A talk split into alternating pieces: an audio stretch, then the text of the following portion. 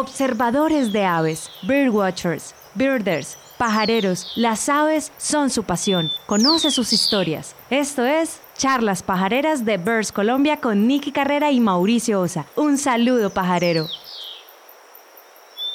Hoy estamos transmitiendo desde la ciudad de Pereira.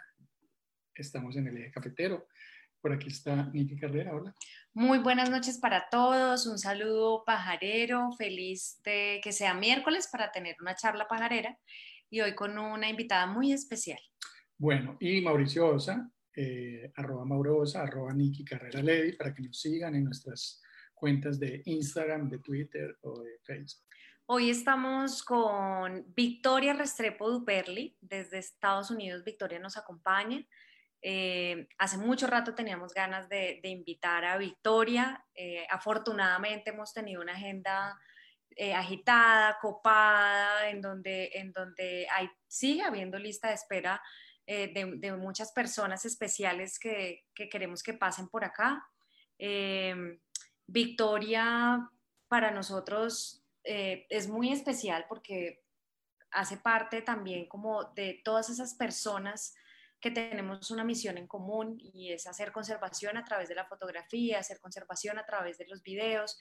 Y sé que es una historia encantadora, así que vámonos con Victoria. y, y, antes de presentarles a Victoria, recordarles que en la página de Birds Colombia hay una pestaña que se llama Charlas Pajareras y ahí están las 53 charlas que llevamos hasta el momento en formato de podcast. Eh, bueno, todas las que han sido audio, hay algunas que tienen presentación, las hemos colgado como video, pero todas están en formato podcast y ahí las pueden inclusive descargar si las quieren bajar al celular, al computador, para tenerlas, escucharlas cuando estén ahorita barriendo en la cuarentena, etc. Entonces, bueno, eh, nos vamos con Victoria. Voy a dejar acá de compartir mi pantalla. Por aquí tenemos a Victoria. Victoria, buenas noches. ¿Cómo estás? Bienvenida a Charlas Pajareras. Gracias a ustedes por invitarme. Yo aquí feliz de estar con ustedes y con toda la gente que está conectada. Qué bueno, nosotros también muy contentos de tenerte y poder escuchar toda tu historia, que además está eh, llena de fotografía y llena de mucho trabajo y sabemos pues todo lo que estás haciendo. Eh, pero pues antes de irnos a toda esa historia, pues bueno, primero preguntarte, ¿tú estás en ese momento en, en la Florida? Sí, yo estoy en la Florida, en la ciudad de San Petersburgo, que es cerca de Tampa. Ah, ok, bueno, es un lugar maravilloso. Eh, y antes pues de que arranquemos a contar historias, pues devolvernos como lo hemos hecho con todos los invitados, devolver la película, el rollo de cinta, el cassette, como quieran llamarlo, y devolvernos a tu historia. Cuéntanos, Victoria Restrepo, dónde nació, eh, dónde creció, cómo fue su infancia. Si quieres contarnos más atrás también, por ahí alguien nos contó historias desde la llegada de los abuelos y no sé qué. Entonces, bienvenida porque además tu apellido de Perli sé que está cargado del tema de fotografía, entonces si quieres arrancar por ahí, bienvenido también. Entonces, bienvenida Victoria. Mil gracias, sí. O sea, yo creo que yo, yo traté de estudiar otra cosa, pero, pero la fotografía me ganó. Y, y yo creo que, que es que esa historia familiar pesa muchísimo. Mi tatarabuelo era de una familia que hacían litografías en Francia en el siglo XIX. Y era una tradición que quién sabe desde cuántos años antes eh, lo hacían. Él era dibujante, o bueno, su familia, ellos ilustraban los libros. Los libros de antes no tenían eh, las ilustraciones porque la imprenta no permitía. Entonces ellos dibujaban, imprimían en papel y esas ilustraciones las pegaban en los libros. Pero mi tatarabuelo era muy mal dibujante. Entonces, cuando ya le llegó el turno a él de empezar a hacer las ilustraciones, eh, quedan algunas, quedan algunas de las que él hizo, pero, pero no, o sea, él se sentía, me imagino que se daba cuenta que no podía hacerlo bien. Y en 1839, él era francés, cuando inventaron la fotografía, yo creo que él fue el primero que vio las posibilidades y inmediatamente empezó a tomar fotos. En esa época en Francia apoyaron muchísimo los primeros fotógrafos. Esa técnica que inventaron se llamaba daguerrotipo y era en una placa de metal. Y él empezó a utilizar esa cámara. Ellos salían, los fotógrafos de la época salían con ese equipo que era pesadísimo y viajaban por todo el mundo. En 1841, o sea, dos años después, hicieron la primera exposición en París. De, se llamaban excursiones daguerrianas y era donde los fotógrafos podían mostrar sus trabajos. Él utilizó esa técnica al principio para empezar a ilustrar los libros. Entonces él iba, tomaba las fotos, las pasaba a litografía y las imprimía. Eh, a mí me contactó hace unos años el director de la Biblioteca Pública de Jamaica porque él viajó por el Caribe, pero se instaló en Jamaica. Y ellos tienen en la Biblioteca Pública todas esas litografías. En internet las encuentran. Él se llamaba Adolf Duperli y son una belleza porque él transformó esos daguerrotipos que no, que no existen ya, pero sí las litografías que se hicieron de los trabajos que él fotografió. Él se instaló en Jamaica, abrió un estudio de fotografía y su hijo eh, o sus hijos empezaron a hacer fotografía también. Ya en esa época se trabajaba otra técnica que se llamaba el colodión húmedo, que era con placas de vidrio. O sea, eso era una técnica dificilísima porque ellos tenían que coger los pedazos de vidrio que eran muy grandes, les echaban clara de huevo, las sales de plata, todas las cosas químicas, y mientras estaba húmedo, tomaban la foto.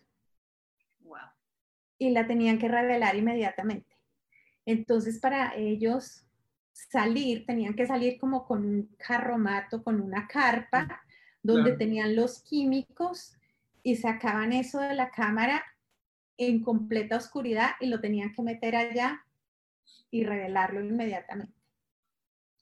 Entonces, de verdad que uno, ahora que se queja que porque la cámara muy pesada, no, no se imaginan lo que debía haber sido aquello. y pues él fue un viajero incansable, o sea, eh, por lo que sabemos, sus descendientes. Él estuvo fotografiando en el oeste americano, él se fue eh, patrocinado por el gobierno de Francia a registrar la construcción del canal de Panamá, pero los franceses se murieron todos de malaria y perdieron la oportunidad del canal, lo cogieron los americanos y esa parte del trabajo de él se perdió. Mm pero él, no sé por qué, llegó a Colombia y, y empezó a viajar. Hay fotos de él de Palmira en esa primera época. Eso fue alrededor de 1900.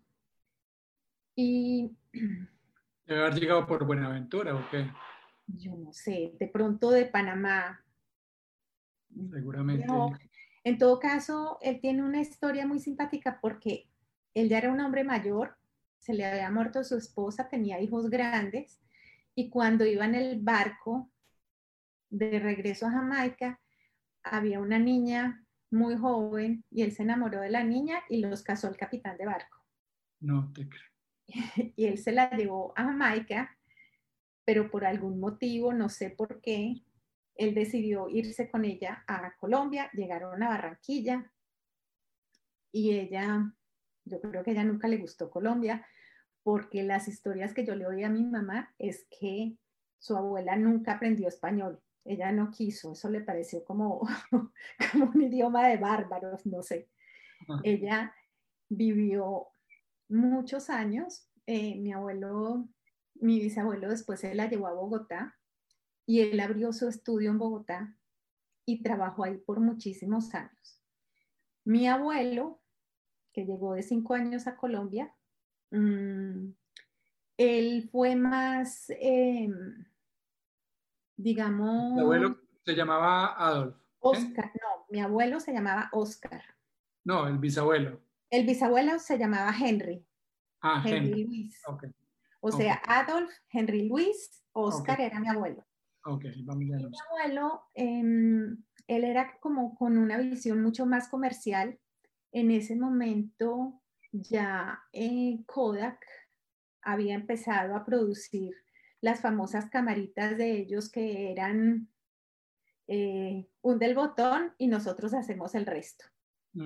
Y eran unas camaritas como de cartón sí. en que ellos las entregaban con el rollo, la gente tomaba las fotos, que el 90% salían borrosas, sí. y ellos las revelaban y entregaban ya las fotos en blanco y negro. Entonces mi abuelo viajó a Rochester, en Estados Unidos, pidió la distribución de Kodak para Colombia. Fue la primera en Sudamérica. Y él iba, no sé por qué, le pareció que la ciudad para hacer eso era tal vez en Bucaramanga. En todo caso, le iba para Santander. Y de paso, para Santander, un amigo lo invitó a Medellín, allá conoció a mi abuela, se enamoró y las cajas llegaron a. Medellín. Él, mm, él era muy buen fotógrafo, pero a él lo que más le apasionaba era enseñar. Entonces, él se dio cuenta que la gente, todas las fotos que llevaban a revelar, eso no servía para nada.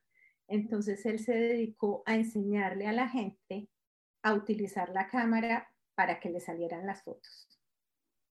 Y mm, tuvo su negocio hasta que se murió. Mis tíos siguieron con eso. Varios de mis tíos fueron fotógrafos. Mi mamá no. Mi mamá me decía que ella me pasó todo. No lo tocó, no tocó la herencia para dármela a mí. Pero yo desde chiquita crecí ahí, en ese ambiente, o sea, viendo en las paredes del laboratorio las fotos de mis tíos, de mi abuelo, de mi bisabuelo, y metían los químicos y, y siempre con una cámara en las manos. O sea, es que desde que yo tengo memoria, yo tenía una de esas de cajita, ¿sí? Yo Ujú. tenía para llevar al colegio. Mi mamá me prestaba la camarita para llevar al colegio y yo tomaba fotos de mis amigas o de lo que me llamara la atención. Además tenían donde revelar, entonces pues. Sí. Pero lo increíble es que yo nunca vi eso como una profesión. O sea, yo, pues era como, como algo que yo hacía porque estaba en la familia, pero no como que eso fuera a ser una profesión. Y mm, empecé a estudiar eh, psicología en la universidad. Y por, yo digo que es como destino, ¿no? Entonces, eh, cuando ya llevaba seis y me quedé sin saber qué hacer y me fui a Estados Unidos a aprender inglés. Y llegué y en la universidad donde llegué me dijeron, no, usted ya pasó el TOEFL. Eso fue un verano y, y yo dije, yo no entendía nada, pero yo no sé cómo lo pasé.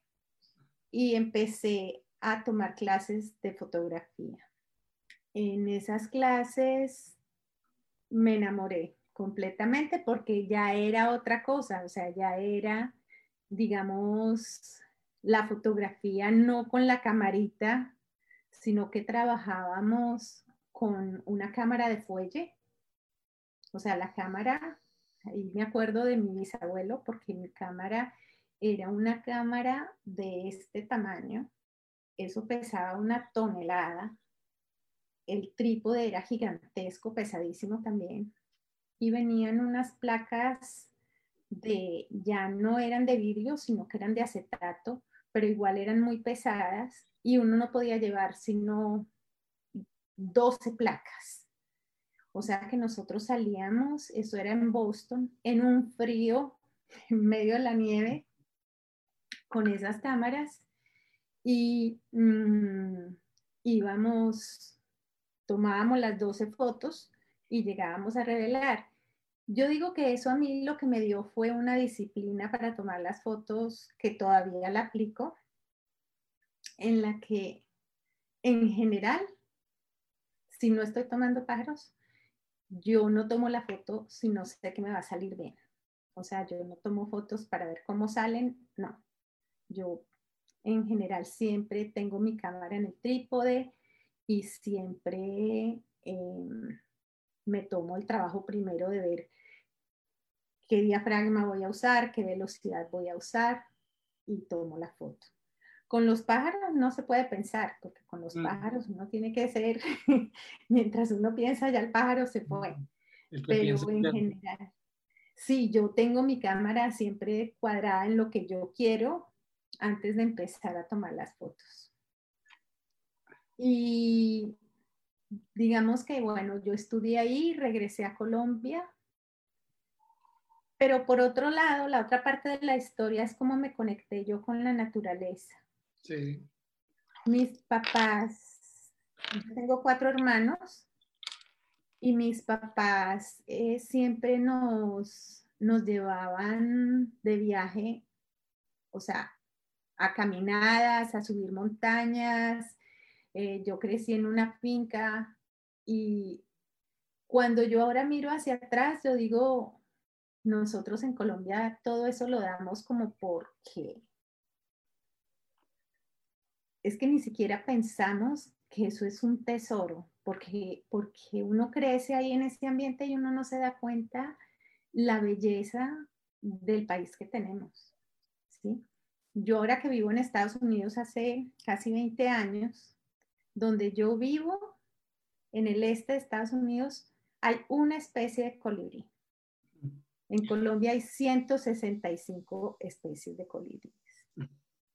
Aquí uno sale y uno se encuentra un cardenal, que es el pájaro más común en los bosques. Entonces uno se encuentra el cardenal y es ¡Ah! el cardenal, ¿sí? Pero hay muchas aves playeras que en general todas son blanco, café y negro.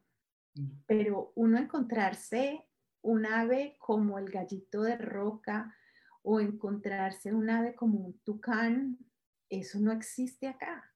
Las tángaras. Sí. Acá hay tángaras que son, digamos, migratorias, mm. pero cuando ellas llegan, los bosques de aquí son tan densos en el verano que encontrárselas es muy difícil. Entonces, uno en Colombia da esa naturaleza como porque eso es así en todas partes. Entonces, cuando yo crecí, yo crecí con mis papás llevándonos a ese tipo de paseos. Nosotros íbamos a acampar desde pequeños, en una época en que nadie iba a acampar. Yo también recuerdo que como que a mí nunca se me ocurrió pensar que ninguno de, ninguna de mis amigas iba de camping con los papás. Nosotros dormíamos en los sitios más remotos. Eh, y digamos que de ahí yo creé como esa, esa pasión por, por salir en la naturaleza. Otra vez, hace 20 años, yo quise hacer lo mismo con mis hijos. O sea, ellos estaban creciendo acá, pero yo quería que ellos conservaran sus raíces de Colombia y no, los llevaba en general a conocer lugares diferentes y yo, em, digamos, a registrar eso como para conservarlo.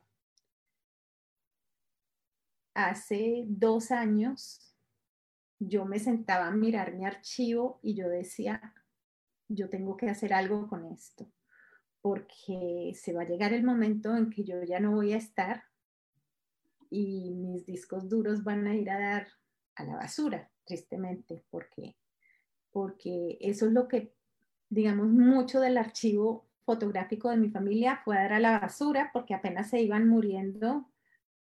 O sea, uno ya, no, uno ya no tiene dónde meter ese tipo de cosas. Entonces yo dije, yo quiero que al menos mi archivo sirva para algo y, y, y eso es lo que he hecho. O sea, yo he donado eh, gratuitamente todo mi trabajo de toda la vida. Eh, yo estuve pensando cómo hacerlo. cómo, cómo empacarlo, digamos.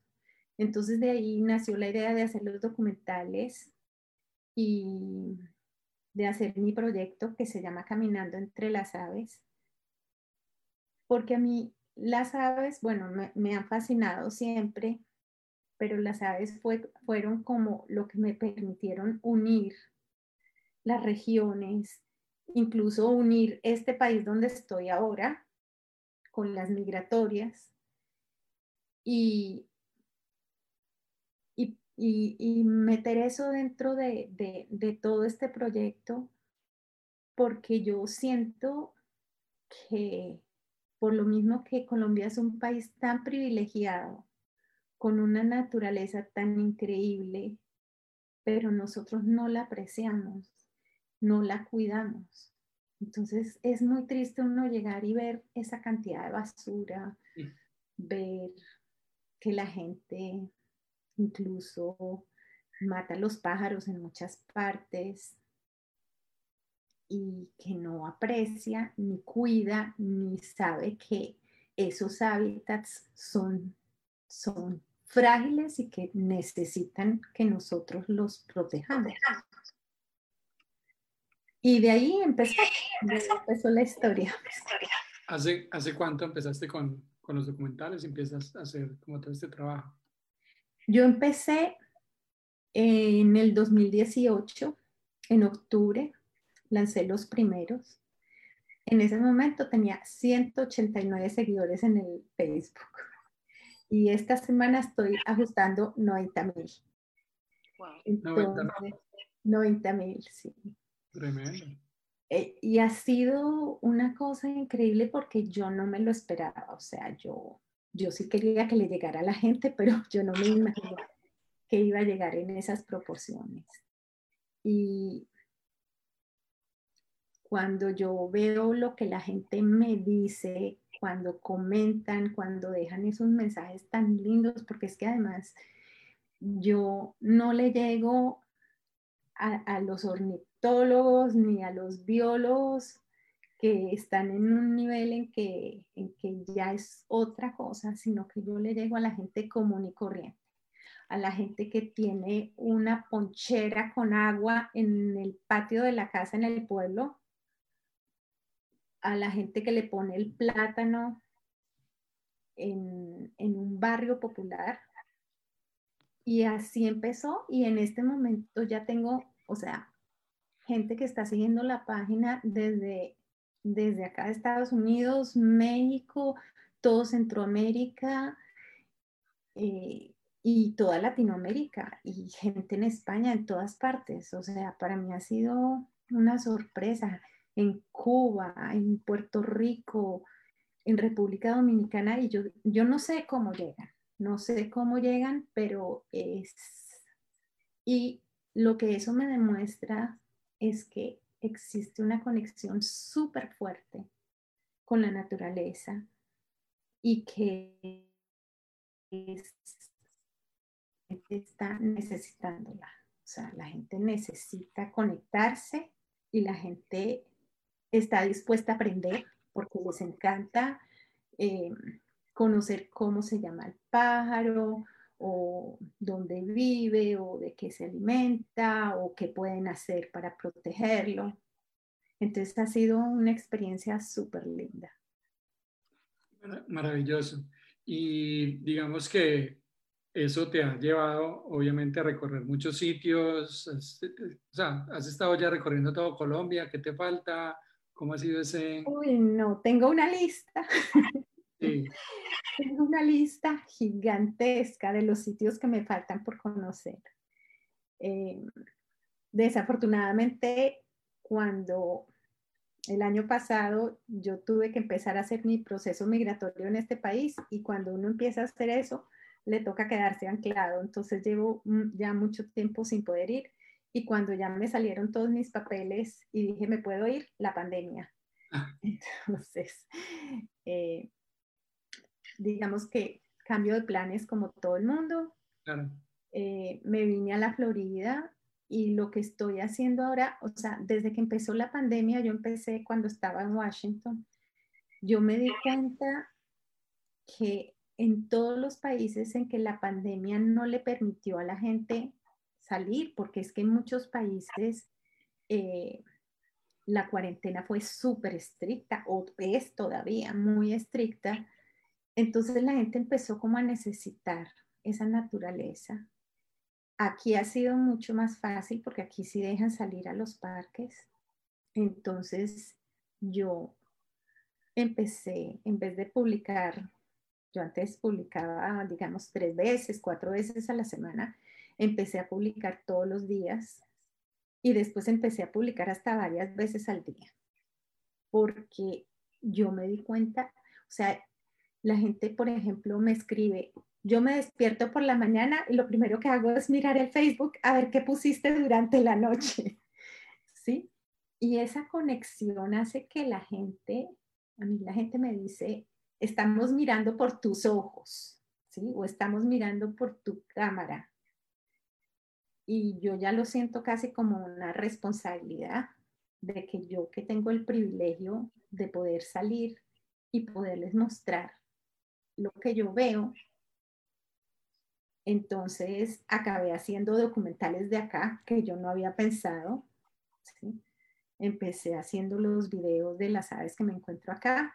Yo trato de buscar especialmente aves que son migratorias y que las van a encontrar también en México y las van a encontrar en Panamá y las van a encontrar en Ecuador, en Perú, porque, porque la gente se relaciona más fácil con, las aves que conoce. Entonces yo veo que, por ejemplo, para, los pajareros profesionales, eh, las aves que no conocen para los que no saben, les dicen lifer, o sea, como que es la primera vez que ven esa, esa ave y ellos las buscan y tienen listas y todo, y les encanta ir y encontrar esa ave específica. La gente común y corriente, no, la gente común y corriente le gustan las que conoce. Por ejemplo, el bicho fue, es, cuando yo pongo el bicho fue, es súper lindo porque el bicho fue tiene yo diría que de México hasta Chile y Argentina puede tener 40 o 50 nombres, unos súper divertidos. Y entonces la gente se relaciona, empieza a decir que come, que yo le doy esto, yo le doy lo otro, o cómo construye el nido, o, o sea, anécdotas. ¿sí? Es, es muy bonito porque porque entonces empiezan a interactuar. Si la persona de Chile le pregunta al que está en Nicaragua si es el mismo y cómo canta, y es, eh, o sea, ha sido una experiencia para mí algo que yo no me esperaba. Súper lindo.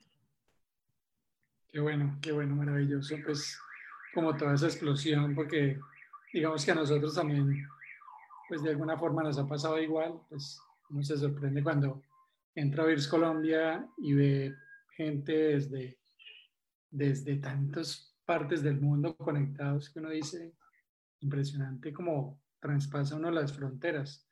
A Virs Colombia se conectan, se han conectado de 158 países y tenemos ya como en el acumulado como 400 mil visitantes, pues es una cosa impresionante que uno dice, ¿cómo? ¿Qué horas? Pues como, como toda esta explosión. Eh, y afortunadamente, pues acá en Colombia se siente cómo vamos creciendo, porque pues en Estados Unidos, pues yo creo que uno sale y encuentra pajareros más fácil, pero ahorita aquí ya encuentra uno, empieza uno como a encontrar también mucha gente. Eh, tus planes truncados entonces quedaron de volver a Colombia, no se sabe cuándo.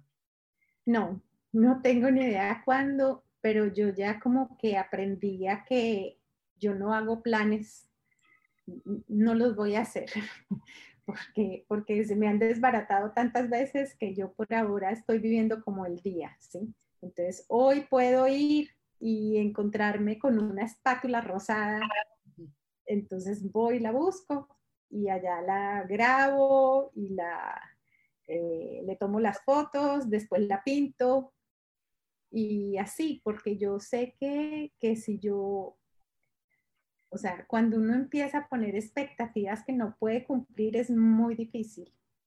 Claro. Entonces yo prefiero como seguir en mi día a día y donde sea que esté, entonces yo le voy mostrando a la gente que sigue la página lo que estoy haciendo y, yo creo que todo ese descubrimiento para mí es muy lindo como que yo pueda salir y si ese día no había pájaros, entonces yo encuentro la araña, yo encuentro el grillo, eh, la hoja, la flor que no conocía, eh, la semilla, y yo pienso que todo eso nos conecta mucho a nosotros como personas humanas con, con,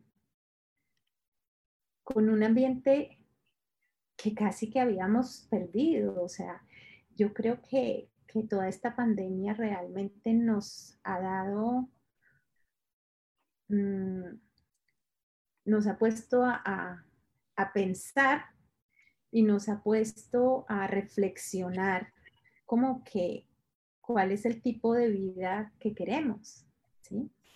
Si, si es estar pegados de unas pantallas, si es estar comprando en un centro comercial una cantidad de cosas que realmente no sirven. Y, y todo esto yo creo que ha acercado muchísimo a la gente a la naturaleza porque es lo que siente que le falta, ¿sí? Como que la gente extraña realmente poder salir y sentarse y ver un atardecer y sentir las olas y eh, escuchar el canto de los pájaros. Y yo pienso que que esto es algo que debe quedar de la pandemia, ¿sí? Que todo eso que extrañamos realmente es algo que tenemos que apreciar y que tenemos que cuidar. También hemos visto, em, pues que creo que a través de la pandemia, pues personalmente no conocía tus obras de arte.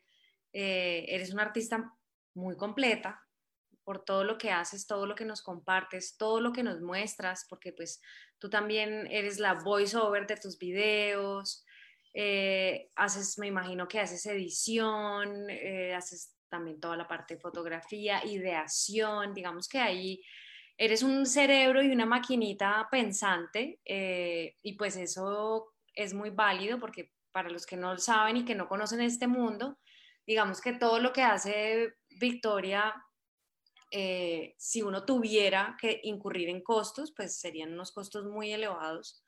Entonces, pues eh, tienes un talento increíble.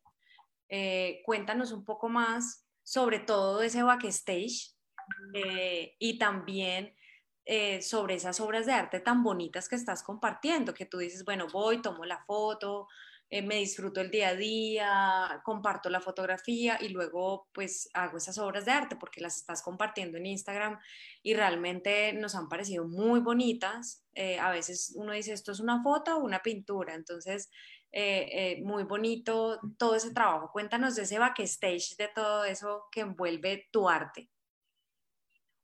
Bueno, por una parte es como la parte de, de la fotografía, o sea, yo cuando estudié fotografía, mi fotografía era súper tradicional, eh, con rollo de acetato, eh, aprendí a revelar, eh, revelaba tanto en blanco y negro como en color, que eso completamente pues ya pasó de moda, eso ya casi que desapareció, pero digamos que yo tenía todo eso atrás. Cuando salieron las primeras cámaras digitales. Yo me acuerdo que yo compré mi primera cámara digital. Tenía 345 K. O sea, es que eso es, tan, eso es tan básico que uno ahora no se imagina. Cada píxel era de este tamaño. Eso era una camarita instantánea chirriquitica y con una calidad espantosa. Pero con esa cámara yo empecé a trabajar Photoshop. Eso fue como a principios, mediados de, de los años 90. Y en ese momento eso, la verdad, no servía para nada, por lo menos para mí. No, o sea, eso era absurdo pensar que iba a imprimir algo con esos píxeles, ¿no? Eso pues no. Pero sin embargo, a mí la tecnología que estaba detrás de eso me pareció increíble. Entonces yo me acuerdo que en ese momento yo empecé a tomarle fotos a mis hijos y, los montaba en una rana o en un pájaro o en un dinosaurio y empecé a, aprender porque, porque era práctica, práctica, práctica del Photoshop. No había en ese momento las cámaras, pues pensar que podían filmar, no, o sea, eso era imposible. Luego yo pasé una cámara que era una maravilla. Tenía un megapíxel. Y esa cámara era una cámara Kodak que me la regaló mi papá y eso valía como 1.500 dólares. O sea, era una, una locura para ese momento. Pero con esa cámara, mejor dicho, yo le saqué jugo a esa cámara. Y mm, ya después empecé a mejorar mi equipo. Yo tengo el equipo más básico que pueda tener cualquier fotógrafo. Yo aquí en Estados Unidos, que son los genios de cargar cosas y de tener cada lente súper especializado y de que no, yo tengo dos lentes. Primero, porque yo no, o sea, a mí me vale tanto hacer lo que yo estoy haciendo que yo no me puedo poner a, yo tengo que pagar otras cosas antes de ponerme a comprar lentes. Y segundo, porque los tengo que cargar, ¿sí? Cuando uno sale en Colombia, uno sale a cargar, ¿sí? Uno echa en el morral y todo lo que yo eche en el morral, ahí va encima mío, ¿sí? Aquí, digamos, cuando la gente sale a pajarear, en general tiene el carro cerca, entonces es más fácil que van y cambian el lente y no tienen que echarse caminadas como nos damos en Colombia, que a veces uno se va seis horas, siete horas y subiendo por unas lomas empantanadas con todo el equipo. Entonces, digamos que mi equipo es muy básico, pero yo empecé a coleccionar. Cuando salieron las primeras cámaras con video, inmediatamente empecé a tomar video sin saber para qué. Simplemente por lo mismo que yo empecé a estudiar Photoshop, yo dije, yo quiero aprender a hacer videos. Entonces eh, empecé a hacerlos. Y cuando ya empecé a ensamblar los primeros documentales, fue muy divertido porque yo en la vida había cogido un micrófono. Nunca. Entonces yo dije, no, yo no soy capaz de hablar, definitivamente. Mi hijo mayor estudió comunicación y él me decía, mami, tú puedes. Yo no, yo no puedo yo no puedo porque me da miedo, porque voy a galear, porque la voz me va tienes que trabajar con audífonos, tienes que buscar un espacio donde no haya ruido. Bueno, así empezamos y yo me demoraba más grabando la voz que haciendo todo lo otro. Y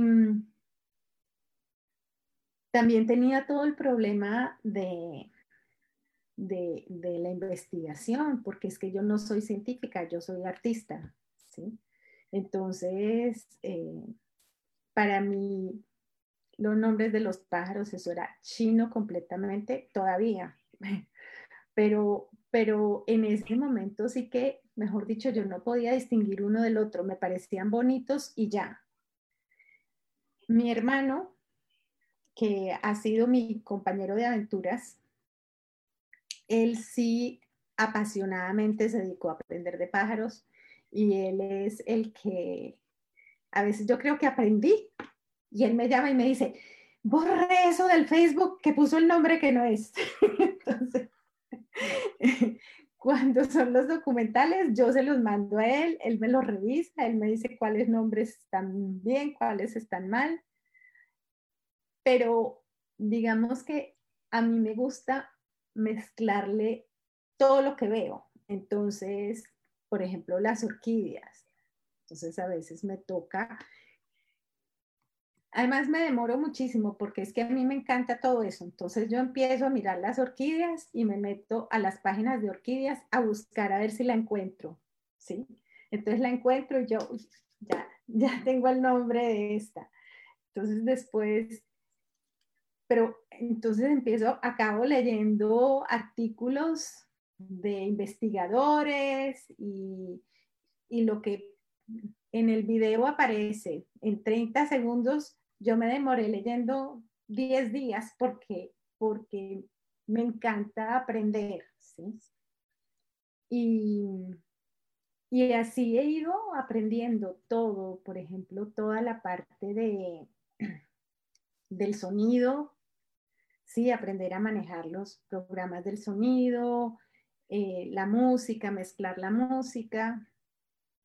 Mm, mi hijo menor, que tiene 18 años apenas, él está empezando a estudiar música en la universidad, entonces él a veces eh, me graba música de él, pero obviamente para mí era súper difícil ponerle música a los documentales porque yo decía, bueno, ¿de dónde voy a sacar la música que sea legal? ¿Sí? porque uno no puede utilizar una música que se encontró. Y gratis.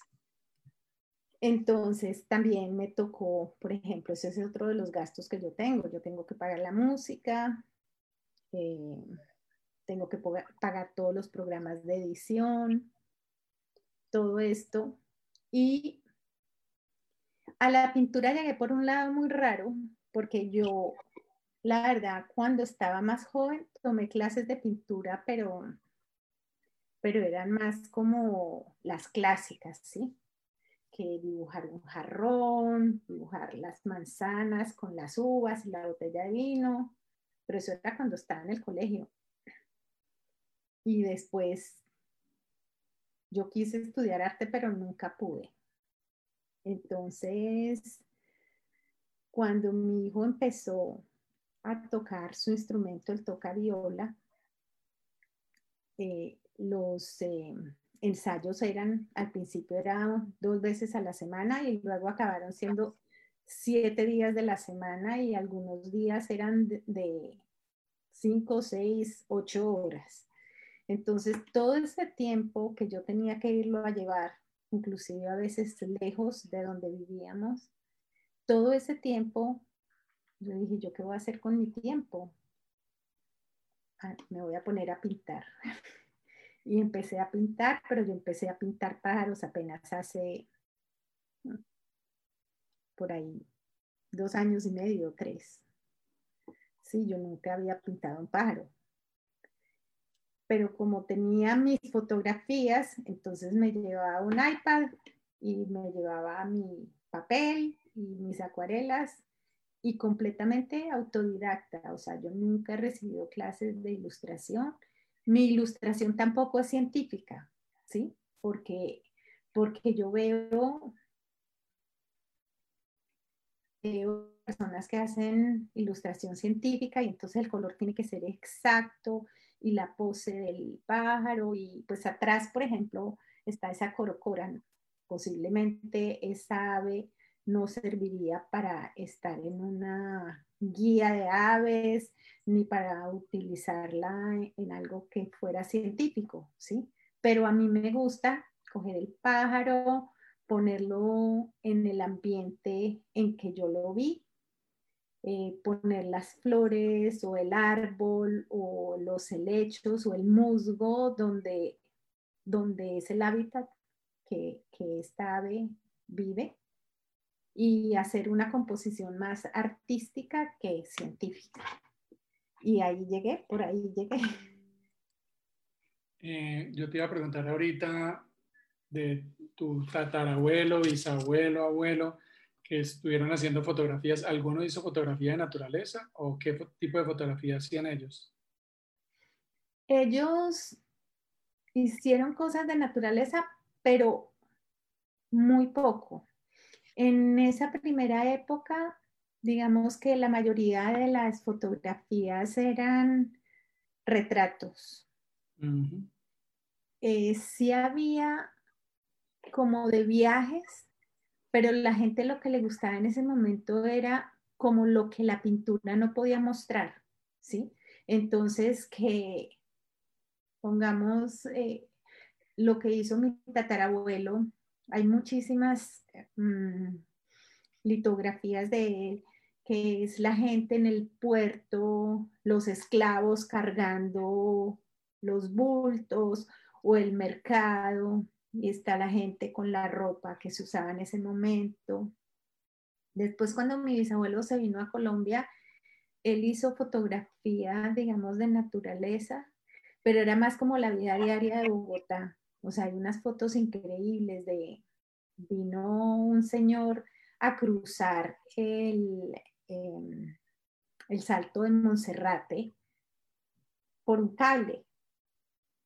Entonces pasaron un cable de un lado al otro y mi abuelo, mi bisabuelo estaba ya fotografiando. Mm, hubo un incendio en Bogotá, entonces él fotografió el incendio. Mi abuelo tiene muchísimas de, de, Medellín antiguo, entonces están los carros, están las calles, eh, la arquitectura de, de la época, todo eso. Pero mi tía bueno, y mi tío también. Dos de ellos hicieron muchísima fotografía de naturaleza en diapositivas. En ese momento se trabajaba Ektachrome y uh, Kodachrome, que eran las diapositivas chiquiticas que se proyectaban y eso tenía una calidad preciosa. La calidad de eso era muy bonita.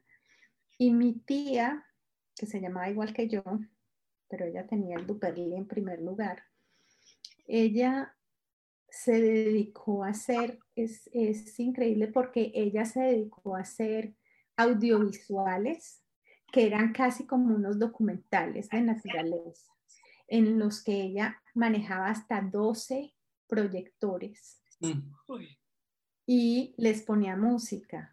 Entonces ella proyectaba sobre una misma pantalla con toda la cantidad de proyectores. Entonces había veces que armaba una sola imagen, pero había veces que tenía cuatro o cinco imágenes que aparecían y desaparecían. O sea, yo me quito el sombrero. A mí me parece que lo que ella hacía era increíble y eso se perdió. O sea, lo más triste es que eso se perdió. Primero, las fotografías, ni idea qué pasó con ellas. Y segundo, la capacidad de haber montado esos shows porque eso los tenía que presentar cada vez. ¿sí?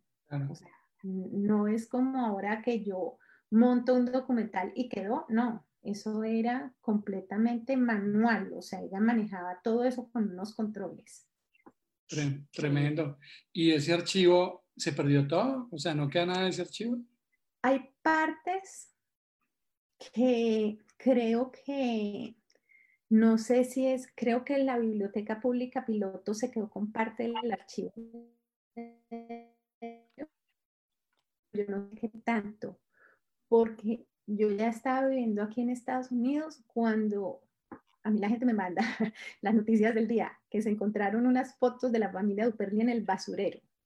¿Qué pasó? Que mi tía se murió no sé por qué los álbumes que ella tenía de archivos de la familia fueron a dar a un local, de ese local alguien lo vendió y luego eh, cuando mm, desocuparon el local, botaron los álbumes y me acuerdo que en el colombiano salieron los álbumes de mi tía en el basurero y alguien se dio cuenta y entonces lo rescataron y que quién sabe de quién son estos álbumes. No sé qué pasó finalmente con eso, pero sí sé que hay parte que, que, se, que se rescató y que está en la biblioteca pública. Ok. Y otra pregunta es de, de, las cámaras que tú tuviste y de todas las cámaras que hubo en la familia, ¿También hay archivo o eso también se perdió o eso se conserva algo? No, no. Ojalá. Yo sigo buscando, yo sigo buscando. A mí me hubiera encantado tener. Eh, una vez me encontré una en un pueblo, mm, pero cuando la abrí, volaban las cucarachas y se le habían comido completamente el fuelle y bueno, no me la quisieron vender. Yo dije, aunque sea sin fuelle, yo me la llevo, porque se la, o sea, eso era un nido de cucarachas completamente. Pero de ellos realmente no quedó nada. Qué pesar todo ese archivo tan, tan tremendo, me imagino. El... Lo que pasa es que uno, uno nunca cree que lo que está viviendo en el momento es importante. Sí. Yo, por ejemplo, le decía a mi papá que me contara la historia de él para yo escribirla.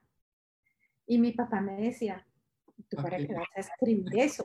¿Eso a quién le va a interesar? ¿Sí? Y, y logré sacarle poquiticos. Por ejemplo, mi papá viajó a los nueve años a Alemania en un barco porque no habían aviones. Mi papá viajó y entonces primero tenían que ir al río Magdalena y ahí cogían un barco hasta Barranquilla y en Barranquilla se montó al barco y él estaba sufriendo de los ojos y mi abuelo lo llevó a Alemania a que le revisaran los ojos, pero para llevarle a Alemania creo que volvieron un año después porque es que eso era tan lejos que ellos, él fue al colegio y todo en Alemania, porque porque no se podían devolver ahí mismo, o sea, el viaje era tan largo que no, ¿sí? Y cuando él me contaba esas historias, yo le decía, pero es que yo quiero más historias de estas, porque esto, si a mí me parecen increíbles, mm, mis descendientes dentro de 50 o 100 años, o sea, eso va a ser increíble. Entonces, si uno no guarda todas esas historias, se pierden. Así es. Sí, de acuerdo. Bueno, em, vamos a mirar por acá a ver quién, quién tenemos por aquí conectado, a ver qué saludos hay por ahí. Tenemos unos mensajes muy bonitos para ti. Eh, estas charlas son muy lindas porque finalmente, digamos que los mensajes son dedicados a ti, los saludos.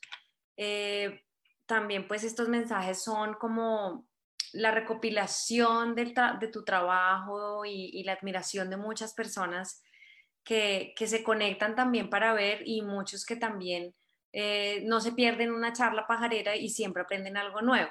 Entonces aquí tenemos como un mix de muchas cosas. Em, tenemos a, por ejemplo, a personas conectadas desde la Sierra Nevada de Santa Marta, Tairona Birding. Tenemos a Harrison que se conecta desde Cajamarca, eh, esto es por Anaime, Tolima. Eh, María Elisa Pinilla Vázquez dice, es verdad, María Victoria es una mujer valiosa, dedicada, con talentos que comparte con sus seguidores. Eso nos quedó claro porque tienes un, eres una, eres una cajita eh, de qué hacer es impresionante. Gladys y Fuentes Briseño dice, una bendición para nosotros la existencia de Doña Victoria, por regalarnos tan hermosa experiencia, descubrir la naturaleza inimaginable que existe en nuestro país. Laura Victoria Restrepo es pariente tuya? No. ¿No? Ah, bueno, por aquí. De pronto sí. Tú sabes que mi tatarabuelo por el lado Restrepo tuvo 33 hijos. 33. Entonces, pues, sí. entonces sí hay mucho por ahí. Pero no leíste el mensaje. No, es, que creo que había mandado otros antes y me lo, ¿qué se me hizo? Se me perdió. No, decía, es que estaba hablando de los insectos, pero yo había leído uno anterior que se me perdió. Beatriz Elena Grisales dice, muy bonita victoria, gracias por compartir todo tu trabajo con las aves y la naturaleza. John Jairo Acosta Velázquez, eh, una hermosa persona, eh, como todo su trabajo. Qué linda historia, dice Adrián Escobar, Ernesto Bando, que nos saluda desde, hoy está desde la reserva privada Kirakai. en Finlandia, en Finlandia, Quindío. Por ahí vimos una foto de Ernesto de, de, ¿qué? de un aullador espectacular. Un mono aullador en Finlandia espectacular. Diana Beltrán dice que bonitas anécdotas familiares, muchas gracias por compartir. Felipe Acevedo Gómez dice muchas gracias por esta charla. María Victoria es una inspiración para trabajar por la bifauna de nuestro país. Saludos desde Belén de Umbría en Risaralda. Hilda Gómez dice, hola hermosa, millones de bendiciones desde Bucaramanga eh, en los Santanderes. Eh, Laura, dice, Laura Victoria Restrepo efectivamente dice que no, que no son familia, ah. pero que muchos saludos. De, otro que tuvo muchos Restrepo, porque Restrepo hay cantidades, pues. Diana Beltrán, bonitas anécdotas familiares, gracias por compartir. Eh, John Jairo Acosta dice, tan hermosa persona como su trabajo. Muchos halagos, pero queremos preguntas, pero aquí no hay preguntas. Bueno, si tienen preguntas, este es el momento de hacerlas. Em, te saludan desde Puerto Rico, saludos desde Valledupar, Sonia Camargo, muy inspirador y emotivo. Eh, siempre nos dan también pues las gracias por, por estas charlas que inspiran a las personas. Eh, estas charlas también han servido mucho para para todo el tema de educación ambiental. Em, por aquí tenía un comentario, no sé, no lo encuentro, de alguien que decía que, que había aprendido mucho contigo, eh, que agradecía mucho el, el, a veces los comentarios se van, se van yendo, que son los primeros, y que agradecía mucho ese compartir de conocimiento y que para ella ha sido pues como una iniciación en todo este mundo de la admiración por la naturaleza. Ya encontré el mensaje de Laura, de Laura Victoria Restrepo, decía, los más bellos estudios fotográficos y las fotos más bellas de Medellín son de los Duperli. Por eso creí que era familiar, pues ya nos dijeron que no. Aquí nos pregunta Harrison Vargas desde Anaime, Tolima, que cuál es tu ave favorita. Uy. esta pregunta no faltan charlas pajareras y, yo sé que es muy difícil porque todas son hermosas y es muy difícil escoger, pero de pronto una que te inspire o una que te traiga un recuerdo. Yo, por ejemplo, lo comparto, yo digo, siempre es muy difícil, pero yo catalogué mi ave favorita por la que fue amor a primera vista empezar por las aves, ¿no? Entonces, como que esa es la que escogí por lo que significa. Pues a mí, digamos que en general los colibríes me parecen o sea, pero yo digo que mi ave favorita es con la que estoy trabajando en ese momento. ¿sí? Entonces, si yo me siento a pintar las guacamayas que tengo allá, que me demoré como tres meses pintándolas. No, yo, mejor dicho, no veía sino guacamayas.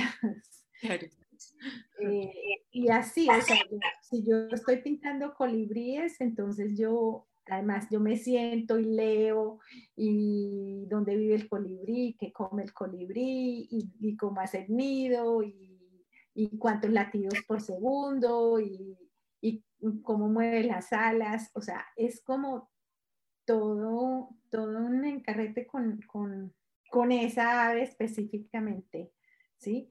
Eh, por ejemplo, en estos días que estoy cerca de un lugar donde están las espátulas rosadas, no, a mí esas aves me tienen ahora completamente... Yo ya he llegado al punto en que me puedo acercar casi a verles las pestañas, ¿sí?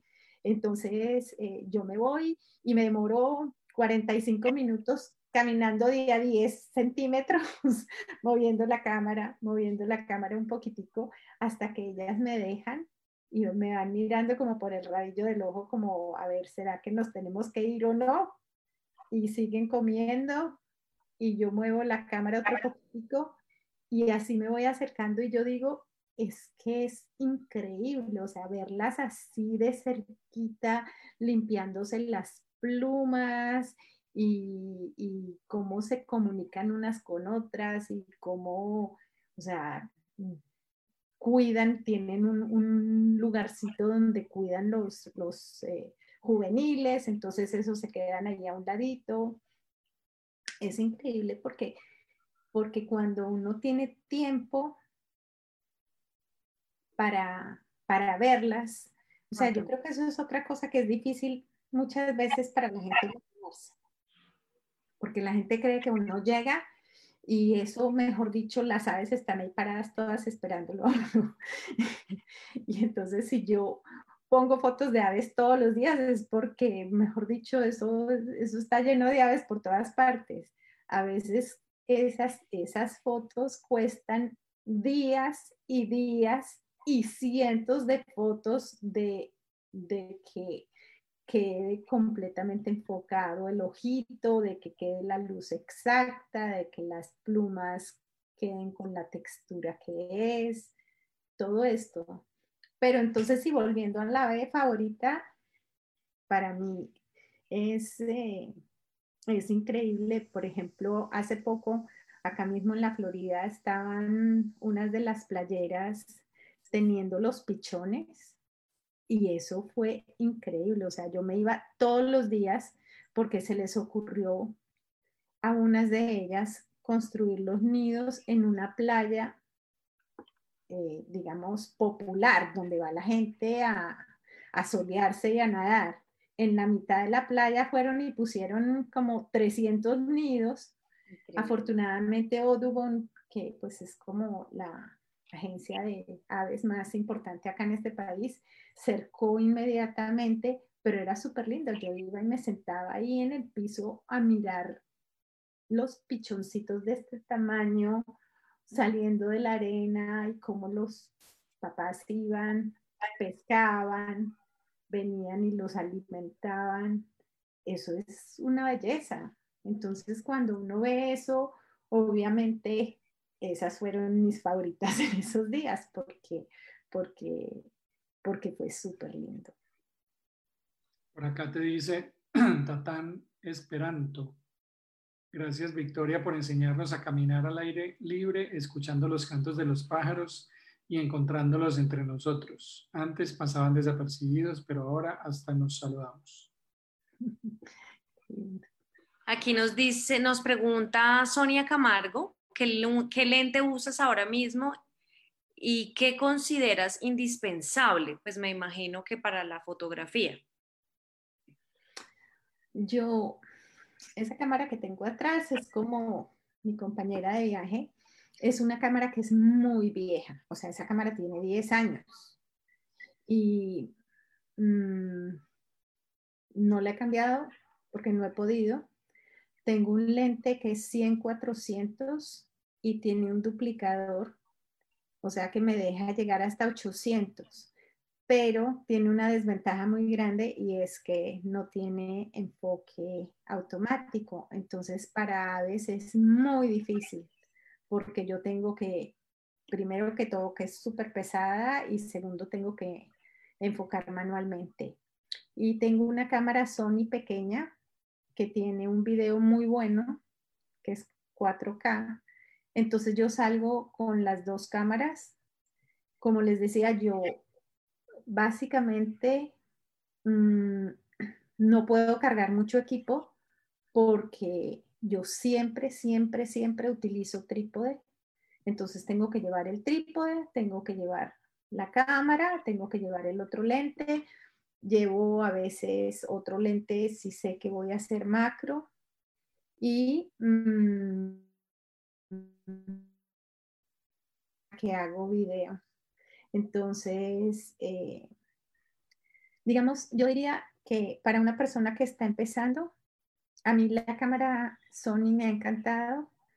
Eh, mi hermano, el que les decía ahora que es el que me ayuda en todas, en todas mis em, temas de aves. Em, él usa una cámara que es súper sencilla, compacta y tiene un zoom y él funciona con esa cámara perfectamente, o sea que cualquiera que sea, eh, yo diría que uno no debe empezar con una cámara con lentes intercambiables porque primero es más costoso Segundo, ser capaz de que los lentes, de cambiar los lentes sin que se ensucien los sensores.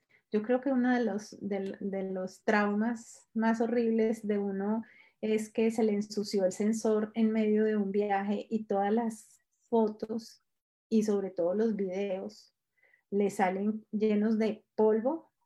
Eso es grave. Entonces, si uno tiene una cámara que es compacta y que tiene un solo zoom que funciona electrónicamente, yo diría que para uno empezar es más que suficiente. El otro día me preguntaba alguien que cuál es el mínimo del zoom y yo le dije, eso no existe. El día que uno tenga un zoom 100, entonces quiere un 300. Si logra tener el 300, ya necesita 500. Si llegó a 800, no, ese ya no le sirve, porque uno siempre quiere llegar más cerca del ave. Así es. Entonces, es, eh, digamos que en, en, la medida en que uno vaya avanzando en aprender y en ser capaz de tomar las aves, yo creo que hay algo que sí es muy importante, pero es más como la actitud, porque uno cree que uno sale a la carrera y empieza a ver los pájaros y les toma. Y yo creo que más que salir a buscarlos, uno debe salir y sentarse hasta que ellos llegan. Y la gente no tiene la paciencia para eso.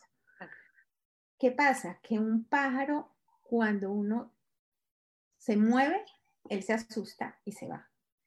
Pero si uno se sienta donde sabe que ellos están, más o menos en 15 minutos, ellos renuevan otra vez su, su actividad normal. Las aves son muy lindas porque ellas escogen una rama para pararse, ellas dan una vueltica y se vuelven a parar.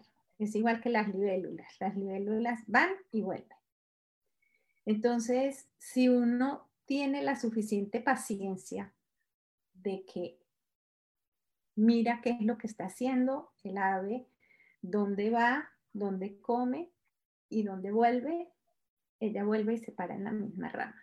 Si uno no se mueve, si uno empieza a corretear por todas partes, ella no vuelve.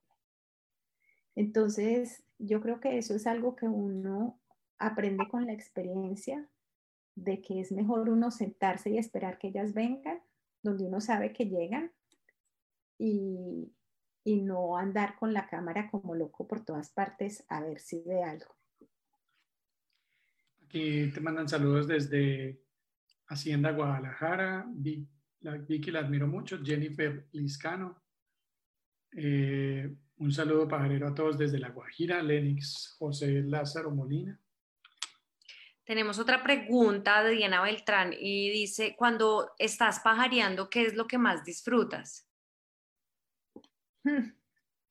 Esa pregunta está muy buena.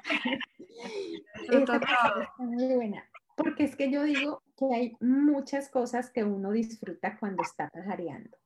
O sea, salir a pajarear para mí es, o sea, es como lo máximo. ¿Por qué? Porque estoy primero en contacto con la naturaleza completamente, porque me encanta escuchar los cantos, los llamados, eh, si estoy cerca del mar, las olas, el viento.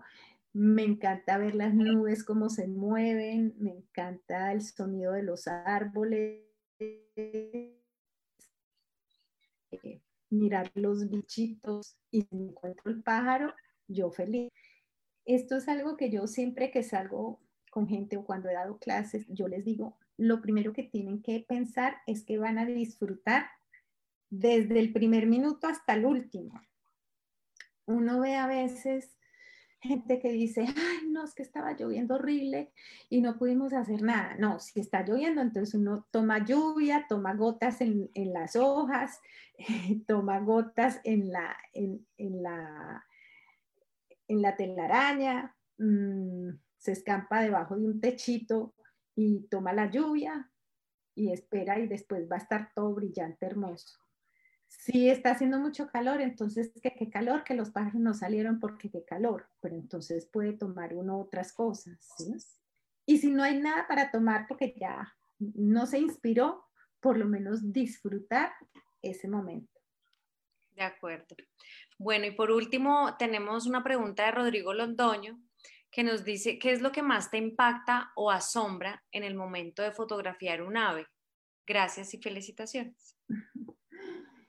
Mm, a mí me encanta cuando encuentro, cuando puedo llegar al comportamiento, o sea, cuando no fue que la tomé y se fue, ya no la volví a ver, sino cuando yo alcanzo a ver que está trayendo, por ejemplo, los palitos o eh, la pajita porque va a construir el nido, eso me parece precioso, o cuando lleva el gusanito en la boca para darle al pichón, o cuando está alimentando el, el pichoncito, o cuando están entre ellas, por ejemplo, los loros que son divinos, como se escarban las plumitas el uno al otro y cierran los ojos en éxtasis porque es que ellos se desmayan. O sea, más común que un lorito, no, pero uno los ve cuando están, no en jaulas, porque eso sí básico, cuando están en, en el bosque y uno los ve y ellos se sientan uno al lado del otro es que hasta las palomitas son lindas cuando ellas empiezan a interactuar. Entonces, todo eso para mí es un disfrute increíble. ¿Cómo son tus eh, redes sociales? ¿Cómo te encuentran en Facebook, en Instagram, en Twitter? Bueno, en, en Facebook, como yo vivo en este país, yo abrí mis redes en inglés, por eso tienen nombre en inglés, pero se me volvieron en español porque todo el mundo me habla en español ahí, entonces yo ya casi que no publico en inglés ahí. Tengo otras en inglés, pero entonces les voy a dejar las de español. Es Victoria Restrepo Photography. Y yo creo que ya en este momento es súper fácil, pues se escribe con PH, ¿sí? No con F. Pero yo creo que es súper fácil que solamente ponen Victoria Restrepo fotografía o lo que sea y los buscadores, tanto en Google como en Facebook, eh, como en Instagram, me encuentran.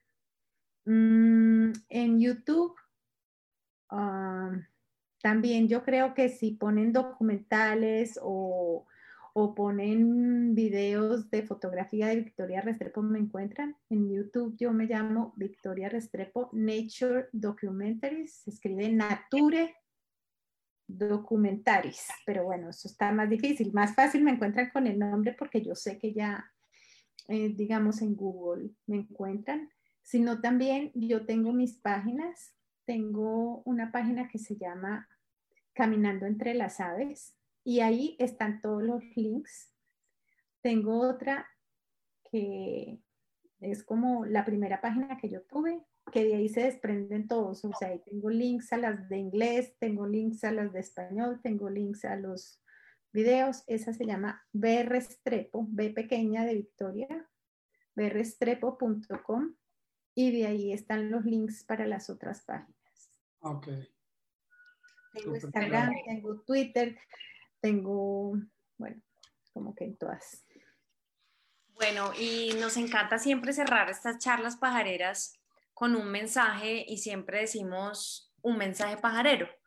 Eh, un mensaje pajarero de victoria para el mundo, para todas las personas que te están viendo, que te están oyendo y, como todos y los que no, para todos, eh, estas charlas se convierten en podcast, entonces son charlas para toda la vida.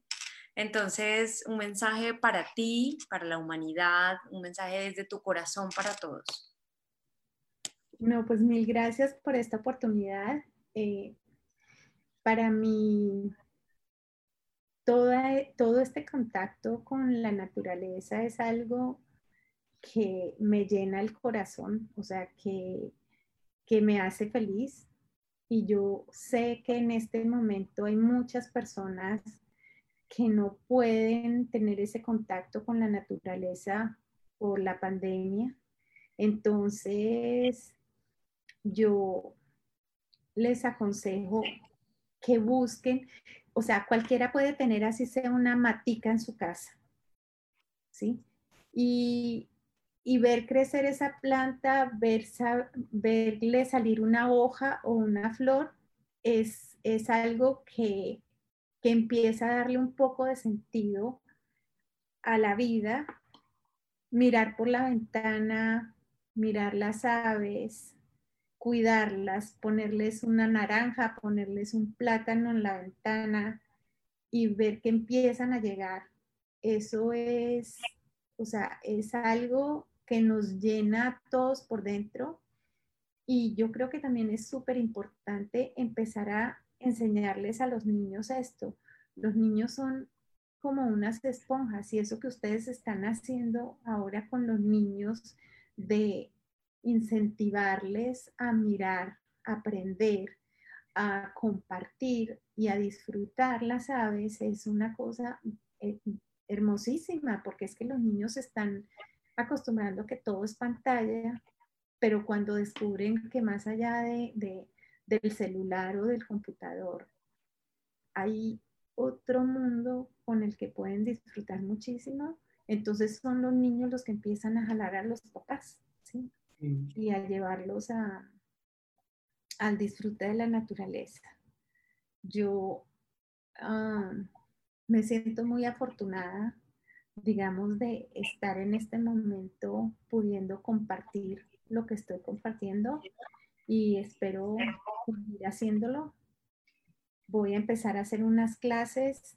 Eh, próximamente les daré la sorpresa de qué son, pero la idea en general es compartir ese disfrute de la naturaleza y aprender a mirarla con nuevos ojos para que no solamente nosotros la cuidemos y la protejamos, sino que ella nos devuelve en, felicidad, en, tranquilidad, en disfrute.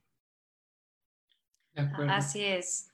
Em, agradecerte por, compartirnos eh, esos ancestros, esa historia de, tu familia. Muchas gracias por, por compartirnosla a, a Colombia, a todas las personas que te están viendo, que seguramente habrá cosas que no sabían. Eh, invitarte también a que leas muchos mensajes que quedaron en el aire por tiempo.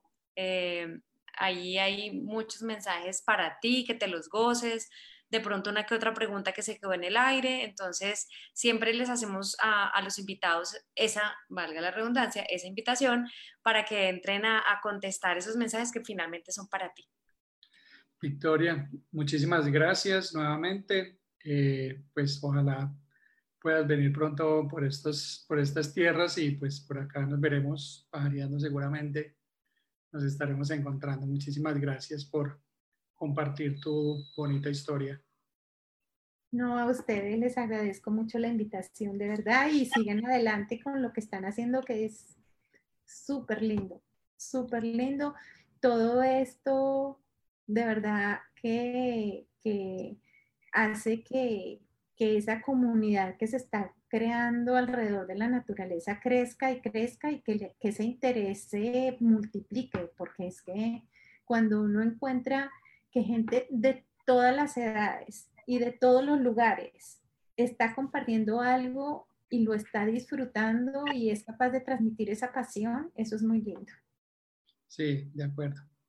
Eh, vale, Victoria, muchísimas gracias. Eh, recuerden que los esperamos el próximo miércoles, arrancando la séptima temporada de Charlas Pajareras con la segunda parte de la historia de Gustavo Londoño.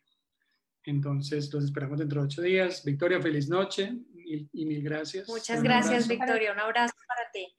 Un saludo pajarero. Y esto fue otro capítulo de Charlas Pajareras, todos los miércoles a las 7 de la noche hora colombiana por Facebook Live. Recuerda que nos puedes seguir en nuestras redes sociales como arroba Colombia, arroba Carrera Levi y arroba Mauro Osa. Un saludo pajarero.